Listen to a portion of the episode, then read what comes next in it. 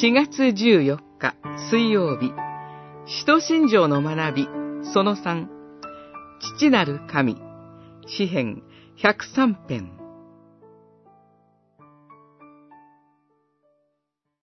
父がその子を憐れむように、主は、主を恐れる人を憐れんでくださる。103編、13節。神は父です。古代社会において、父は大きな権威を持っていました。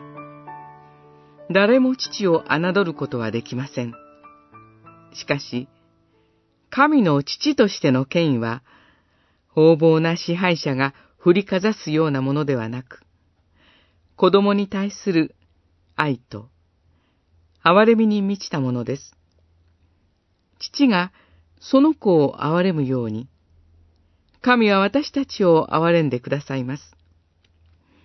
このことは、使徒信条を読み進めていくときに、さらに明らかとなります。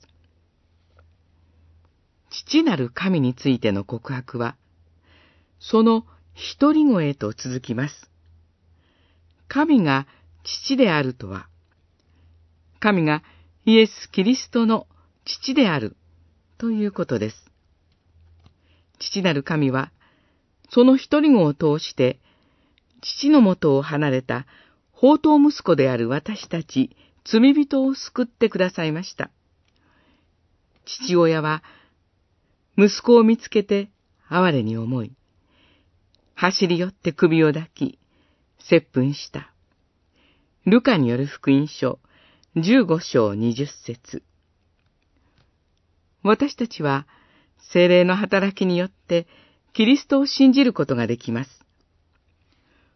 心からの信頼を込めて、神を、アッバ父よ、と呼ぶことができるようになります。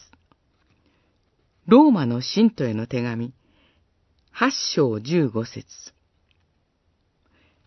神の子供とされた私たちは、恐れをもって、父なる神の権威を認め、喜びをもって、父なる神の愛に応えていくのです。